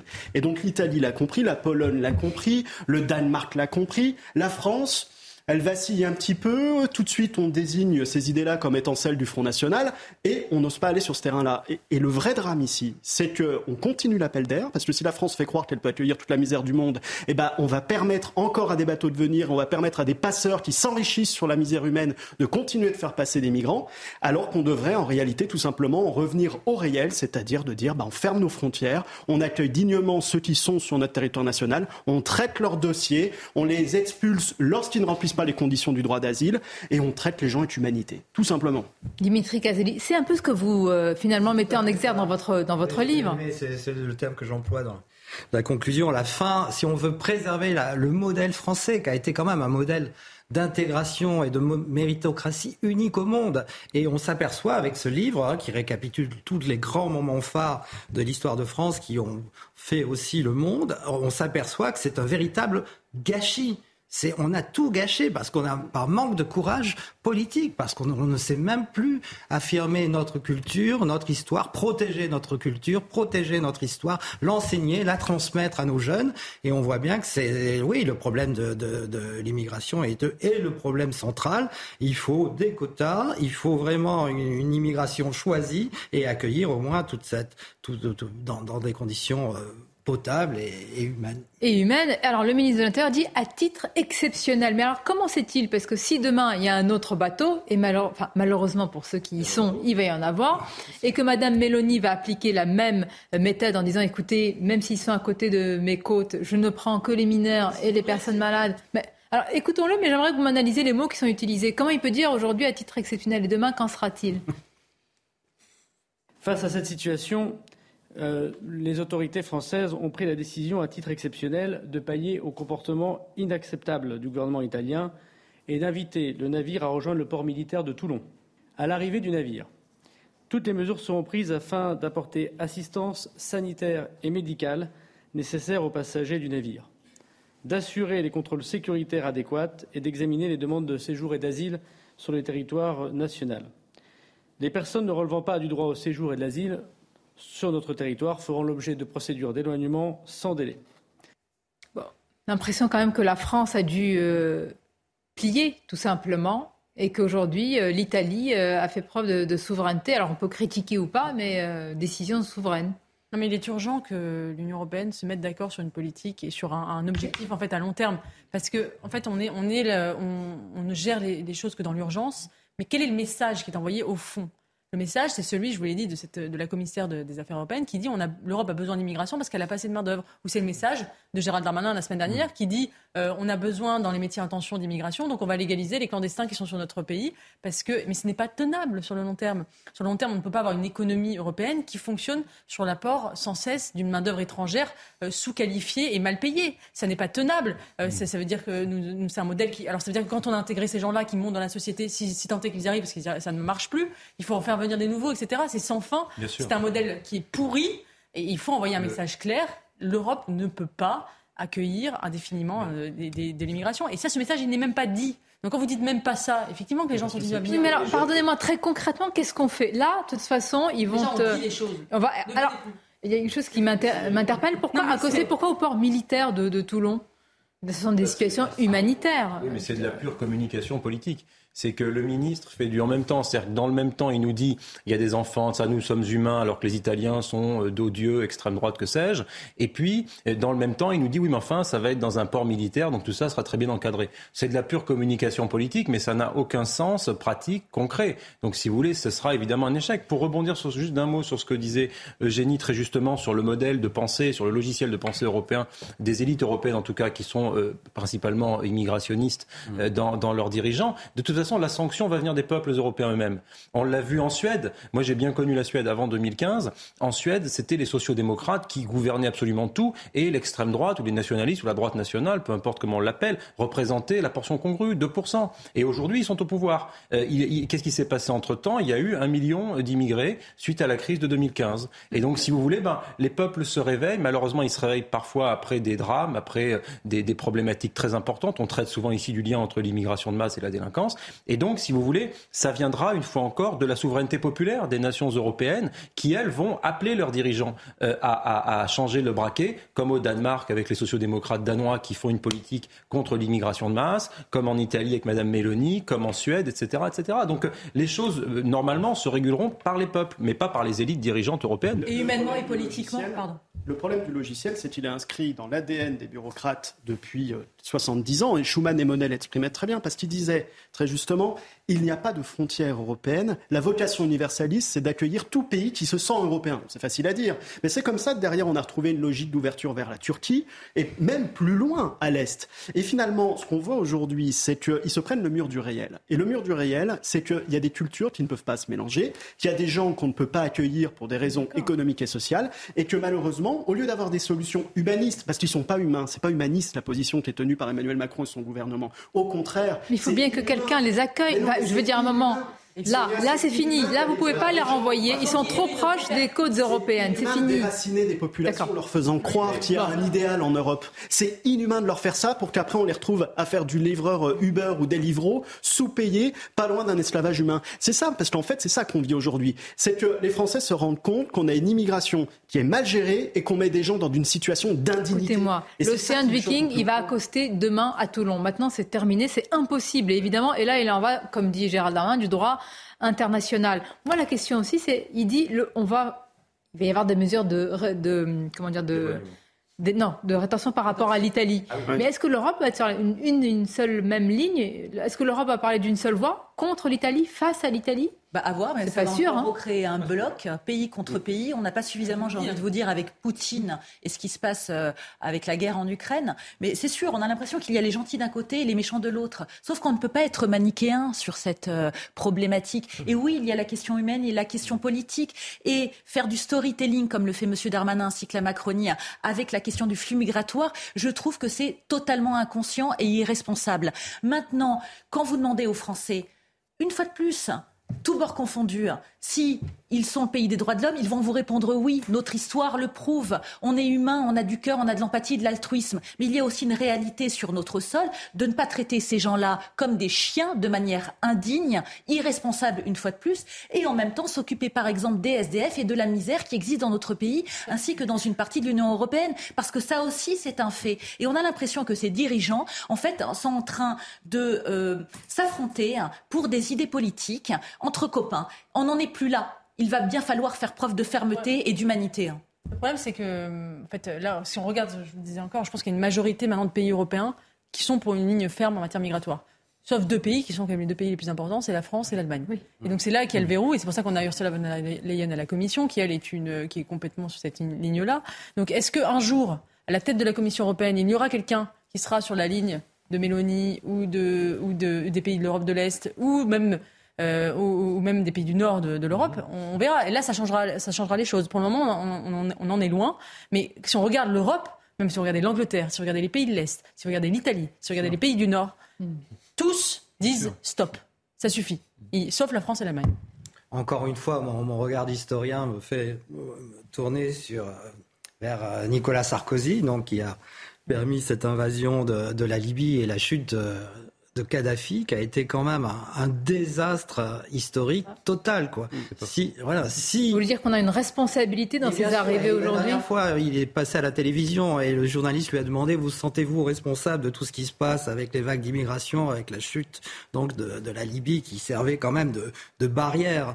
Euh, Il lui dit Non, non, je ne suis pour rien. euh, je, je ne regrette absolument rien. Mais quand on aura des, des, des irresponsables, comme ça, qui ne reconnaissent même pas ce qui est merveilleux avec des, des, des Napoléons, des Richelieu, des, c'est c'est qu'ils reconnaissaient leur responsabilité. Ils assumaient leurs bêtises. Hein, et là, vraiment, on voit bien qu'ils sont complètement inconscients. Alors, bon, on va pas parler de François Hollande et, et d'Emmanuel Macron et leur culture historique aussi. Mais vous me conforterez peut-être dans cette idée, mais la vocation humaniste, c'est de ne pas déraciner les gens. D'avoir un droit d'asile qui existe lorsque quelqu'un demande l'asile, mais de tout faire pour ne pas déraciner. Et la vraie question, mais qu'on aurait dû traiter depuis 30 ans, c'est la question d'un plan Marshall en Afrique, en permettant un développement de cette, de cette Et région. ça ne va pas dans les bonnes poches. Mais oui, mais alors qu'est-ce que vous faites? Pardonnez-moi, quand ça va dans la poche, On l'a pas fait, on est vous, déstabilisé. cha- vous changez les dirigeants, vous déstabilisez. Il n'y a pas de, il y a pas de vraie solution. Mais oui, évidemment. Moi, je pense que c'est une question de message. On n'envoie pas le message, ne venez pas. On dit au contraire. Les instances de l'Union européenne disent on a besoin de. Eugénie Bastier, aujourd'hui dans les pays du Maghreb, c'est une inflation qui est extra, enfin, terriblement extraordinaire. Vous avez beau leur dire, euh, voilà ce qui se passe porte de la chapelle, ils vont quand même se dire que c'est mieux que ce qu'ils vivent. humain de vouloir Donc, quel message vivre. C'est logique. compliqué.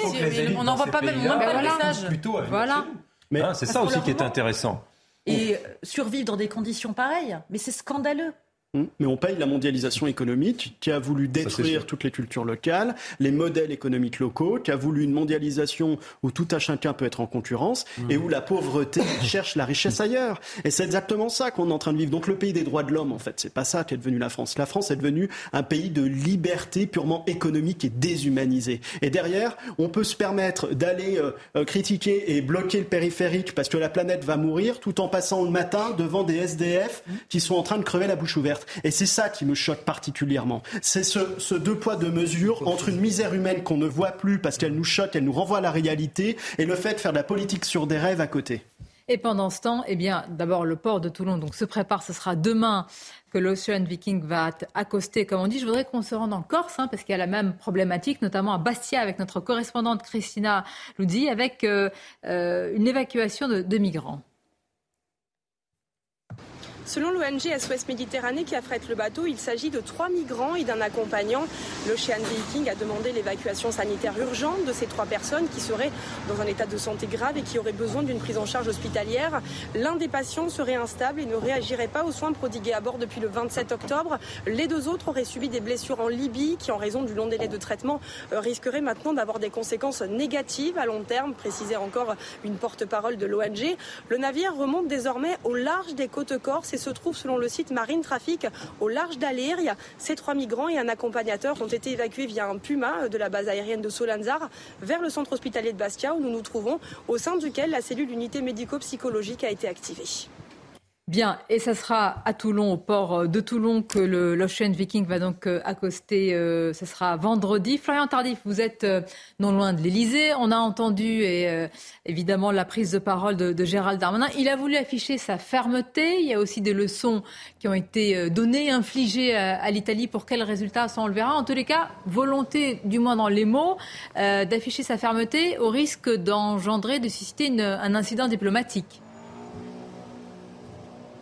Oui, tout à fait. Il a commencé euh, d'ailleurs par cela, Gérald Darmanin, lors de sa prise de parole tout à l'heure, euh, suite au Conseil des ministres, en euh, dénonçant, je cite, un comportement inacceptable de la part des autorités italiennes qui ont refusé de prendre en charge ces 238 migrants et 57 enfants qui seront accueillis demain en début de matinée dans le port militaire de Toulon. Une décision prise à titre exceptionnel. Il a insisté sur ce point tout à l'heure, le ministre de l'Intérieur, en expliquant que cette décision avait été prise parce que chaque jour, supplémentaires passés euh, sur ce navire pouvait faire euh, peser un risque pour la vie euh, des passagers. Il a expliqué ensuite dans un second temps qu'il y avait eu des échanges entre la France et d'autres voisins européens, notamment l'Allemagne, en expliquant qu'un tiers de ces réfugiés qui seront accueillis demain dans le port militaire de Toulon seront ensuite dirigés vers l'Allemagne. D'autres pays, dans un esprit de, solidarité européenne, ont accepté également de prendre certains réfugiés. Mais vous avez raison, il y a le gouvernement euh, français, qui est aujourd'hui clairement en froid avec le gouvernement euh, italien, puisque euh, d'ores et déjà, Gérald Darmanin tout à l'heure a annoncé des représailles. Premièrement, 3500 réfugiés qui devaient être relocalisés en France, qui sont actuellement sur le sol italien, ne seront pas pris par la France. C'était un accord qui avait été effectué cet été. Gérald Darmanin a cassé cet accord tout à l'heure et il a annoncé également un renforcement des contrôles aux frontières entre la frontière italienne et la frontière euh, française. Il y aura également une réunion euh, des ministres de l'Intérieur européens. C'est ce qu'a annoncé euh, le ministre de l'Intérieur tout à l'heure lors de ce point presse afin de faire un point globalement sur, la situation. Merci beaucoup. Merci Florian Tardif pour toutes ces précisions. Je voudrais simplement ajouter qu'il y avait d'autres candidats pour l'accueil des migrants de l'Ocean Viking, euh, Gilles Siméon, Gilles Simeoni, ah Corse, oui, qui s'est dit le hein. ouais, président du, mais je n'ai pas dit l'inverse, du Conseil exécutif de Corse. Alors, Conformément à sa tradition d'hospitalité pour éviter toute perte de vie humaine, la Corse est prête, si nécessaire, à accueillir temporairement l'Ocean hmm. Viking dans Mais que, que M. Simeoni se prépare, parce qu'on est qu'aux prémices d'un mouvement migratoire tellement important, avec les migrations euh, climatiques, avec, les, vous le rappelez Sonia, avec le contexte d'inflation, avec les guerres, avec euh, la désertification du nord de la bande sahélo-saharienne qui va s'accélérer dans les années à venir, que M. Simeoni se prépare à agrandir les ports, parce que là, il va y avoir des centaines et des centaines de milliers de personnes dans les décennies à venir. Mais enfin, c'est irresponsable. Mais il va les refuser par humanité et pour sauver la culture corse. Vous verrez que le discours ne va pas durer longtemps. non, juste un mot sur, à mon avis, euh, la décision de Mélanie. Je pense que ça s'inscrit aussi dans un, dans un, cadre de politique italienne où, effectivement, euh, de, euh, Mélanie, depuis qu'elle a été élue, adopte une ligne plutôt modérée, au sens où elle a, nommé beaucoup de technocrates dans son gouvernement. Elle affiche finalement une, volonté de, passer du ce qu'on pourrait appeler une sorte de techno-souverainisme, un, populisme qui intègre les contraintes euh, technocratiques. et, euh, et, certains la critiquaient dans son camp en disant est-ce qu'elle va vraiment faire ce pourquoi elle a été élue? Et là, elle envoie un signe en disant vous m'avez élu sur le thème de l'immigration, je ferai mm. ce que j'ai dit. Et je pense que c'est aussi un trophée pour elle, ce qui vient de se passer. Moi, j'ai hâte de voir quelles seront les conséquences en Italie politiquement de la décision de. À mon avis, une hausse de, popularité, probablement. Emmerder les Français, emmerder les Français en Italie, c'est non mais ça d'accord, mais euh, bon, ça, ça vaut, ça vaut pour le foot, ça vaut. Mais là, je parle politiquement. Ah, depuis 2006, oui. Bah, politiquement, la concorde entre les actes politiques et les thèmes électoraux, ça marche plutôt bien. Hein, dans, en tout domaine d'ailleurs. Donc a priori, Mais imaginez ça, devrait un fonctionner. que la France, là, que Gérald Darmanin, alors vraiment c'est la science-fiction, dit non, on n'accueille on, on, on n'accueille pas ces migrants alors qu'ils sont là. Il n'y a pas tellement de choix, ils sont dans nos eaux territoriales, si vous voulez. La, France, aurait-elle pu avoir ce genre pas Maintenant, c'est plus possible. Mais plus possible. Non, mais ça n'aurait jamais été. La France. la dernière fois, la dernière fois, c'est ce qu'on a fait. Ils sont, ils sont allés à Malte et en Espagne. Oui, mais là, c'est très délicat parce que le bateau, il, a, il est passé au large de la Tunisie. Non, il faudrait aussi revoir les ONG. Hein. Je suis désolée, hein, leur taper plus dessus. Hein. parce que quand on pense que beaucoup hein, euh, ont des subventions publiques ainsi que des dons privés, c'est quand même assez antinomique. Et moi, j'ai juste un petit message vis-à-vis des bons bobos qui disent accueillez, accueillez toute cette misère. Mais après, on en fait quoi? Ces gens-là ne vivent pas dans ces quartiers ou ne vivent pas à Paris ou dans les grandes métropoles, ne passent pas devant ces personnes qui sont sous ces tentes régulièrement et ne vivent pas non plus dans les quartiers où sont ces migrants avec les riverains donc il y a un moment donné, moi, je, pense bien toujours à ceux qui vont nous dire et vous où, où vivez-vous? Oui, c'est ça. Hmm. Oui. Bah, Ils ouvrent leurs appartements. Non, mais même Moi, en Deux-Sèvres, il n'y a pas d'immigration en Deux-Sèvres. Pas encore. Pas encore. Bon, c'est particulièrement cocasse qu'on n'accueille pas ce bateau la semaine suivante, euh, la sanction d'un député qui a demandé à ce qu'il retourne en Afrique. Vous faites un lien, ce qui a été fait. C'est ce qu'on disait. un peu étonné. Les leçons de l'histoire sont toujours essentielles et importantes. On va en parler. Les 100 dates qui ont fait euh, de l'histoire de France, qui ont fait le monde. Dimitri Caselli, vraiment formidable vulgarisateur. On va voir de très très belles images. Et puis on va voir un sujet aussi, ça, vous allez réagir sur les atteintes à la laïcité à l'école. Pas de surprise, ça explose. Vous en parlez justement. Une courte pause et on se retrouve. C'est nous qui avons Retour en direct, Midi News avec euh, à la une de l'actualité SOS Méditerranée, justement l'association qui s'occupe euh, d'Ocean Viking vient de réagir affirmant euh, qu'il s'agit d'un soulagement hein, que l'Ocean Viking va accoster à Toulon et qui parle d'un soulagement teinté d'amertume. Voilà, on va continuer d'en parler, mais tout d'abord les titres avec vous, Adrien Spiteri. On vient de l'apprendre à Paris. Un prêtre mis en examen pour viol aggravé sur un adolescent. Il est placé en détention provisoire selon le parquet. Les faits auraient eu lieu dans la nuit du 3 au 4 novembre dans une chambre d'hôtel de la capitale. Le jeune homme de 15 ans l'accuse de l'avoir drogué avant d'abuser de lui sexuellement. Le prêtre officie au sein du diocèse de Rennes. L'incendie sur le site de produits chimiques Arkema désormais maîtrisé. Le feu s'était déclaré vers 9h ce matin, entraînant une explosion et un dégagement de fumée. Selon la préfecture de l'Isère, l'incident n'a fait aucun blessé. L'usine est la plus importante unité de production d'eau oxygénée du groupe. Et puis la journée nationale de lutte contre le harcèlement scolaire, c'est aujourd'hui. Depuis son instauration en 2015, diverses manifestations ont eu lieu au sein des établissements. Objectif sensibiliser face à ce fléau qui touche 700 000 enfants ou adolescents. En primaire et au collège, plus d'un élève sur dix en est victime. On va rester à l'école parce que dans quelques instants, on va parler de la laïcité, des, nombreux, des nombreuses atteintes à la laïcité, parler d'histoire aussi avec votre livre, Dimitri Caselli. Encore un mot sur le sujet de, de Viking. Pourquoi est-ce qu'on ne, euh, quand il y a des, je veux dire, des organismes, des groupuscules qu'il faut dissoudre, on le fait. La main de Gérald Darmanin n'a pas tremblé. Pourquoi pour des ONG qui sont complices de choses qui sont parfois illégales, euh, pourquoi est-ce qu'on les laisse faire? On fait pire que les laisser faire. On les, encourage, on les subventionne. Il y a des distinctions internationales que SOS Méditerranée a eues. Enfin, ce sont des gens qui sont portés au nu par les édiles écologistes des grandes villes françaises, etc., qui se, qui se disent ouvertes à, l'immigration massive. C'est parce que finalement, ça rejoint notre débat de tout à l'heure, le modèle des élites européennes est un modèle de soutien à l'immigration massive pas à une immigration choisie de quotas, à une immigration massive. Donc en fait, rien ne va changer. Ces mêmes associations vont continuer à ça changera au moment où les peuples voteront différemment. au moment, ça euh, changera pas. On peut distinguer euh, des actes privés charitables, euh, c'est la, parabole du bon, du bon samaritain, avec le fait que l'État encourage ce genre d'actes. Je pense que si des ONG veulent secourir des gens en la Méditerranée qui très grand bien leur face. Non, si Mais là, le problème les avec SOS Méditerranée, c'est qu'ils reçoivent des subventions et qu'ils interviennent aussi dans les écoles. ça. Euh, et ça, ça me paraît plus problématique parce qu'ils ils délivrent un certain discours.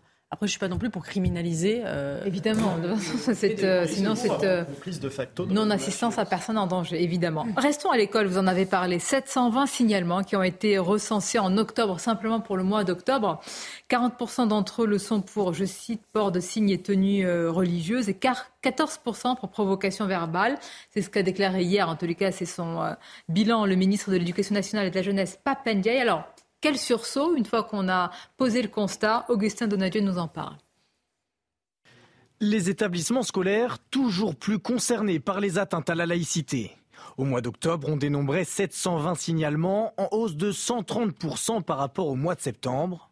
En première ligne, les collèges à 52%, puis les lycées à 37% et enfin les établissements du premier degré.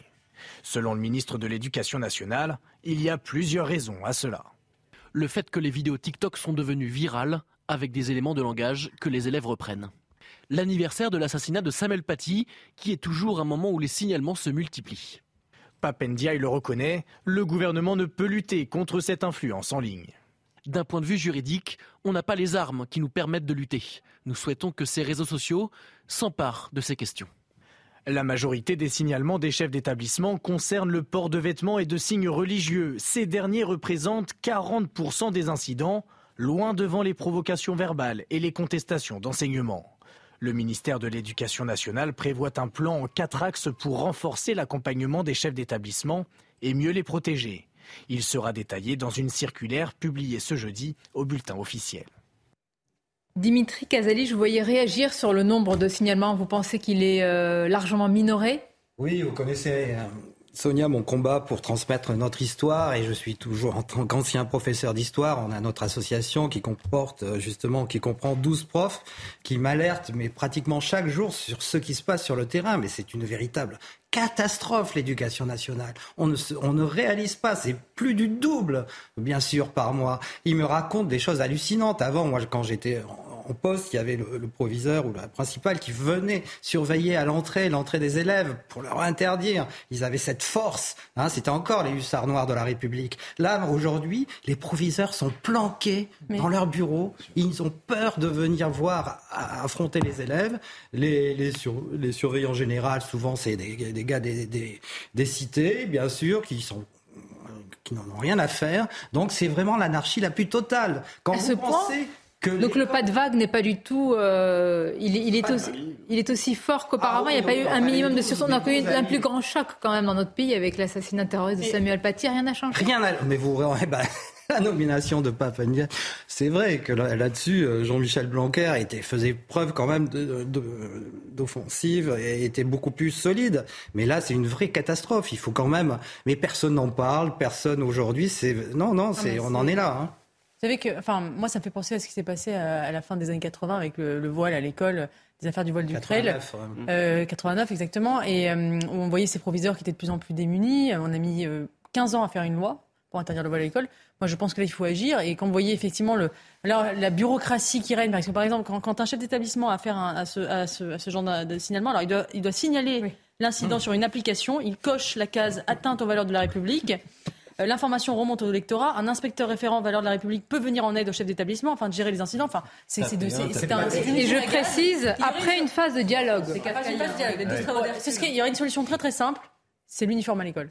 Là, Ah, vous pensez que Je suis pas sûr que ce soit la solution. L'idéologie, malheureusement, restera. Ça ne changera pas grand-chose, en fait. hein. Le vêtement et pas le reste. hein. Ça empêcherait tous ces, tous ces, tous ces, toutes ces emmerdes de passer un temps fou finalement. C'est une à dialoguer. Mais c'est au-delà de ça. Tous, Ce sera pas- Caroline ce serait et bénéfique, ce serait une décision courageuse, ce serait une décision audacieuse. D'autres pays le font. Mais, L'Angleterre. mais, tout, pratiquement tous les Tous les pays, pays le font. saxons Faisons-le, faisons-le. Voilà. Voyager dans le monde, ils y populaire. arrivent tous en, uniforme. Euh, ne feraient que soutiendront cette mesure, ils seraient, à mon avis, très Eugénie, heureux. hein, vous savez qu'avant d'en arriver là, efficace. Ça ne change rien dans les esprits, dites-vous Non, ça ne changera pas les esprits. Mais moi, je suis aussi pour le retour de l'uniforme à l'école et je suis loin d'être une réac. Mais ça pourra aider dans un premier temps, mais la pensée islamique restera présente. Et c'est ça le problème. Parce que ces élèves qui sont conditionnés, qui sont des éponges au sein de leur famille, reproduisent les dogmes. C'est bien normal. Mais la France ne le fera jamais. Et on en est tous conscients. Parce que c'est une question d'opportunisme électoral. Ça n'arrivera pas sous ce gouvernement, en tout cas. Mais juste pour en revenir à ce qui se passe, évidemment qu'on pense tous à l'assassinat, à l'égorgement de M. Paty.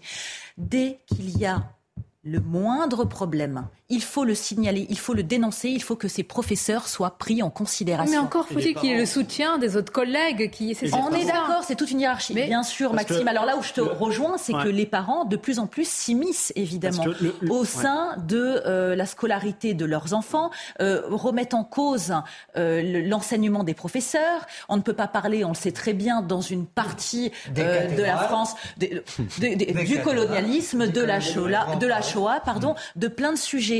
Mais vous avez aussi quelque chose de très hypocrite. Hein. Pourquoi on dit qu'il n'y a pas d'armes juridiques et tu es bien placé pour en parler puisque tu es avocat, Maxime? Parce que vous avez aussi des réseaux sociaux comme TikTok qui acceptent que certains jeunes fassent du prosélytisme et détournent euh, TikTok, c'est plus fort que, tout, là. mais parce que c'est ce que dit Papandiaï. Parce que les jeunes regardent beaucoup ce réseau. le, vrai fléau, c'est ce que disait Condorcet, l'ignorance toujours mène à la servitude. Je ne pense pas qu'un prof d'histoire me dira le contraire. Euh, et moi, j'accompagne des familles de, de, gens euh, français de souche, j'aime pas ce terme-là, mais ah qui voient leurs gamins non, mais qui voient leur, gamine, qui voient leur gamine rentrer avec le voile. Et j'ai eu des appels de familles comme ça, des gens d'une culture chrétienne, judéo-chrétienne, installés, euh, pas issus de l'immigration, et qui me disent ma gamine, elle a bifurqué vers l'islam. Qu'est-ce qui se passe? Non, mais attendez, il y a deux choses. Il y a l'islam et il y a les atteintes à la l'islamisme. Tous les musulmans ne sont pas des islamistes. Il ne faut pas qu'on fasse la confusion. Je, je, finis ma démonstration. Et en fait, qu'est-ce qui se passe? C'est que TikTok, YouTube. Ah L'entretien dans la scolarité aussi par certaines personnes qui entretiennent cette discussion euh, entraîne de nombreuses personnes vers cette religion. C'est le prosélytisme 2.0. Voilà. Pas seulement vers cette religion-là, parce que que les gens deviennent musulmans, c'est pas un problème. Le problème, c'est quand il y a une interprétation qui est contre la République. Nous sommes d'accord. Et vous avez beaucoup de gamins qui tombent là-dedans. Et vous parlez avec ces enfants qui disent mais Samuel Paty après tout s'est fait égorger, mais c'est normal parce que il a craché sur le prophète. Et ils ne comprennent plus rien parce qu'ils sont ignorants. Parce qu'en réalité, on a oublié de transmettre une culture, on a oublié de transmettre une. on y vient. Et eh bien pour la transmettre, il faut connaître l'histoire, il faut connaître les dates les plus importantes de l'histoire de France qui ont façonné le monde. On va voir de très très belles images, ça va nous faire euh, du bien aussi, sélectionnées par euh, Abiba Mguizou qui est de l'autre côté du poste. D'abord, vous racontez une épopée française qui a, qui a façonné le monde Dimitri Kazali Il faut à nouveau que les Français soient fiers d'eux-mêmes et de leur, de leur histoire. Il faut, pour s'aimer, pour aimer son histoire, il faut s'aimer soi-même. Et le vrai problème, c'est un problème moral et idéologique. Les Français ne s'aiment plus. Regardez nos hommes politiques. Regardez nos hommes politiques. Ils non seulement ils ne connaissent pas notre histoire, mais ils, ont, ils sont omnibulés par le modèle multiculturaliste anglo-saxons, parce qu'ils, par méconnaissance de, des propres valeurs fondamentales de la France, qui remontent parfois à 800 ans. Ils ne savent même pas que c'est la France qui a inventé les cathédrales. Ces cathédrales dont les profs en, cours d'histoire refusent de traiter. Il faut le savoir. C'était déjà dans le rapport Robin de 2004. Aujourd'hui, c'est une catastrophe. Les profs d'histoire ne peuvent plus enseigner les cathédrales, alors que c'est les cathédrales, c'est la, la France était le pays des bâtisseurs de cathédrales en 1144. Donc, c'est la première une date. date exactement. Exactement. C'est la France qui a inventé les cathédrales gothiques. On ne parlait pas d'art gothique, on parlait d'art français à l'époque. L'art français, vous vous rendez compte, qui va essaimer de, Séville jusqu'en Lituanie. Euh, L'Europe entière parlait d'art français. Et ensuite, 50 ans plus tard, c'est l'invention de la courtoisie. Vous vous rendez compte, dans les, à l'heure de l'incivilité, c'est les Français qui ont inventé la, courtoisie euh, dès le, Moyen Âge, grâce à Aliénor d'Aquitaine, mais grâce aussi à toutes ces femmes comme Christine de Pisan. Euh, même Jeanne d'Arc, qu'est-ce qu'elle représentait, Jeanne d'Arc, en fait? Elle représentait tout simplement qu'une femme n'est en rien inférieure à l'homme. Dès 1429, et ça, c'est en France. Vous vous rendez compte par rapport aux civilisations euh, chinoises, asiatiques, euh, musulmanes, euh, aztèques, incas, c'est la France qui l'a fait. Et bien sûr, c'est l'humanisme de Montaigne, les philosophes des Lumières, hein, Montesquieu, la séparation des pouvoirs, Voltaire, et puis cette, le pays des droits de l'homme, mais aussi le pays des arts et des lettres. Aujourd'hui, regardez, on parlait des Italiens. Les Italiens, ils sont extraordinairement fiers de leur culture qui, qui fait leur sentiment national. Aujourd'hui, le sentiment national français a complètement disparu, mais, mais la connaissance de la culture française, on parlait, qui sait que, que Ravel, et de, euh, Ravel a fait le, le morceau, le boléro de Ravel et le morceau de musique classique le plus populaire. Mais pourquoi cette dilution? Pourquoi, pourquoi, euh, comment dire euh, par cette retenue de honte. de quoi? De, On de... a honte de notre histoire oui. parce que nos politiques depuis 30 ans, depuis Jacques Chirac, Jacques Chirac qui a refusé de faire voter les racines chrétiennes de, l'Europe dans la Constitution européenne. Vous vous rendez compte? Mais c'est fou. Qu'il y a quoi autour de nous? 50 000 églises partout. Regardez autour de nous. On a des racines chrétiennes. Il faut en être fier et il faut l'apprendre à nos enfants parce que c'est notre héritage. Tout, tout l'art de la Renaissance est basé aussi sur cette culture chrétienne. Et la France, justement, ce qui est extraordinaire, ce qui nous différencie, c'est comme ça qu'on va réussir à inventer la laïcité, c'est que très rapidement, dès l'édit de Nantes, dès 1598, on s'émancipe.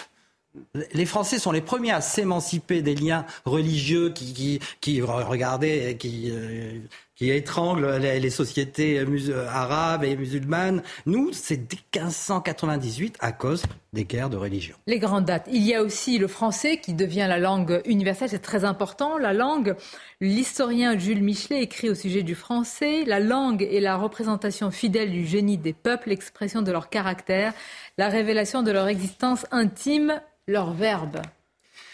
Pour être, c'est quoi être français? C'est accepter quatre c'est une volonté d'abord. Quatre choses, quatre principes. Hein. C'est d'abord accepter la liberté d'expression et la li liberté de culte, hein. la liberté de critiquer les caricatures, etc. Ça, il faut le redire. Il faut pas avoir peur. Après, c'est effectivement l'égalité que Napoléon est dans le Code civil a apporté à l'Europe entière.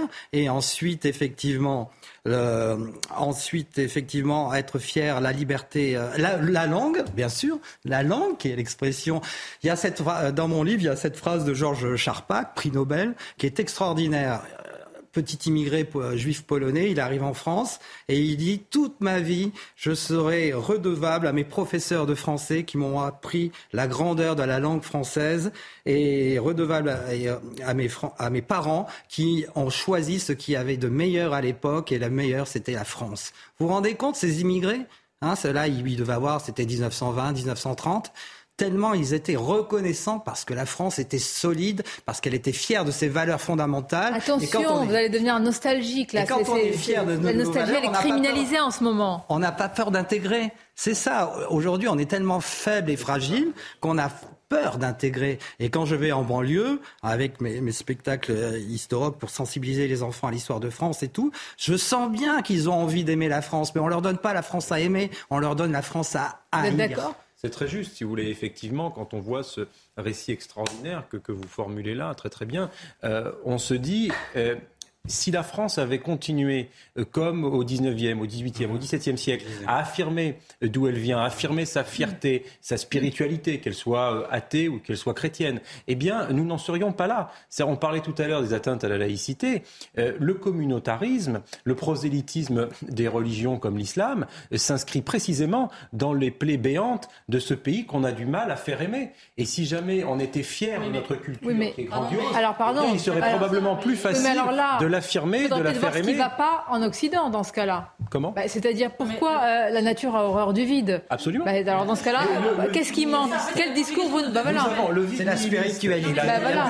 Là où je suis pas d'accord, c'est pas la faute. de deux phénomènes. Il y a effectivement l'abandon de notre modèle d'assimilation, mais il y a aussi de, de, notre, un autre type d'immigration, qui n'est pas la même immigration que de pays européens, polonais, italiennes, etc., et qui est beaucoup plus difficile. Alors même qu'elle est plus difficile à, assimiler parce qu'elle est radicalement différente culturellement et plus massive, on a abandonné les outils même qui permettaient d'assimiler. Donc la conjonction, la conjonction oui. de ces deux phénomènes fait qu'on. Mais admettez que dans la France contemporaine, déconstruite et un peu nihiliste, il est plus difficile d'assimiler qui que ce soit que dans un pays qui serait droit debout. Oui, mais pourquoi euh, ça, les choses se sont attendez, attendez, il y a un devoir.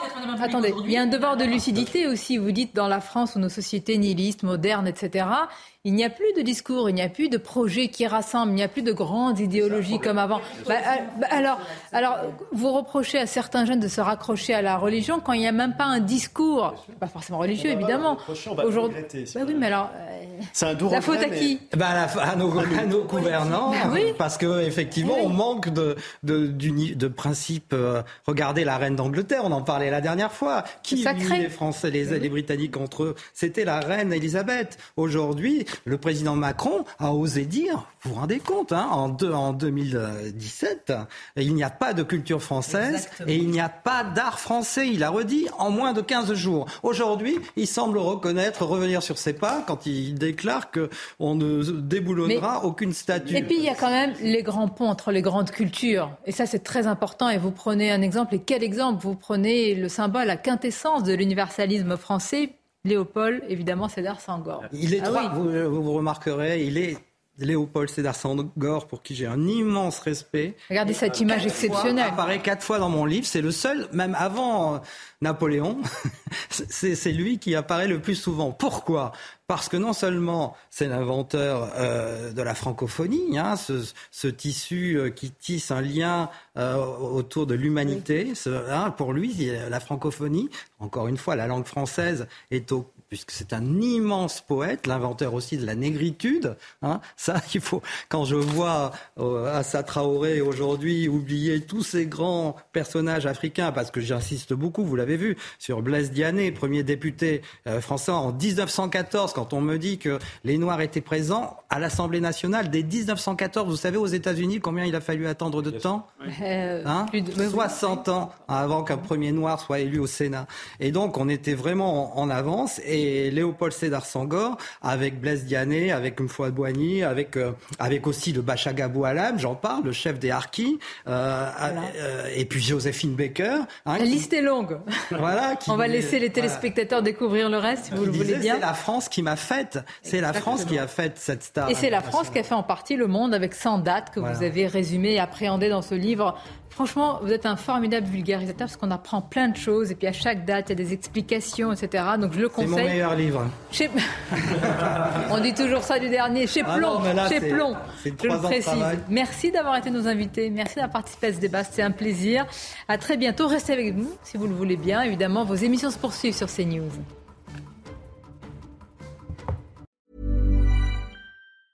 Mom deserves the best, and there's no better place to shop for Mother's Day than Whole Foods Market. They're your destination for unbeatable savings, from premium gifts to show-stopping flowers and irresistible desserts. Start by saving 33% with Prime on all body care and candles. Then get a 15-stem bunch of tulips for just $9.99 each with Prime. Round out Mom's menu with festive rosé, irresistible berry chantilly cake, and more special treats. Come celebrate Mother's Day at Whole Foods Market.